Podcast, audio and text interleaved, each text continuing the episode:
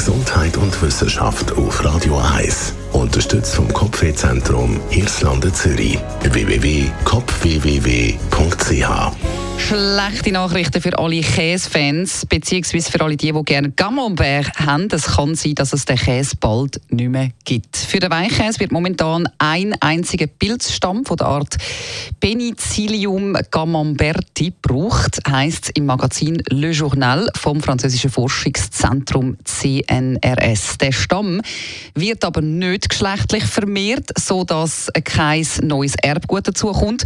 Und mit der Zeit hat er darum so die Fähigkeit, Möglichkeit verloren, für die Reproduktion notwendige Sporen zu produzieren.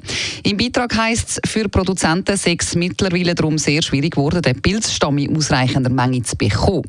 Eine kurzfristige Gefahr sieht die Biologin Tatjana Giron von der Université Paris-Saclay aber nicht. In den nächsten fünf bis zehn Jahren wird die Camembert-Industrie nicht bedroht. Tatsächlich ist aber die Kruste vom Camembert bis in die Hälfte des 20. Jahrhunderts sowieso teils so leicht orange orange, gräulich oder grün gewesen. Die Unternehmen die haben dann aber eben dummerweise nur noch auf die Nutzung vom weißen Pilzstamm gesetzt.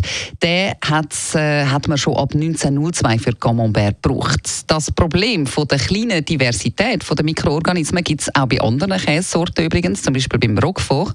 Der Camembert der sei aber besonders bedroht. Möglich wäre es darum, Camembert mit anderen Pilzstämmen zu fermentieren.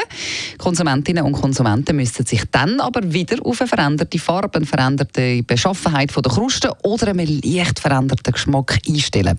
Darum, Camembert, LiebhaberInnen sollen den Käse so ausgiebig essen und geniessen, solange es ihn in dieser Art überhaupt noch gibt. Ein guter.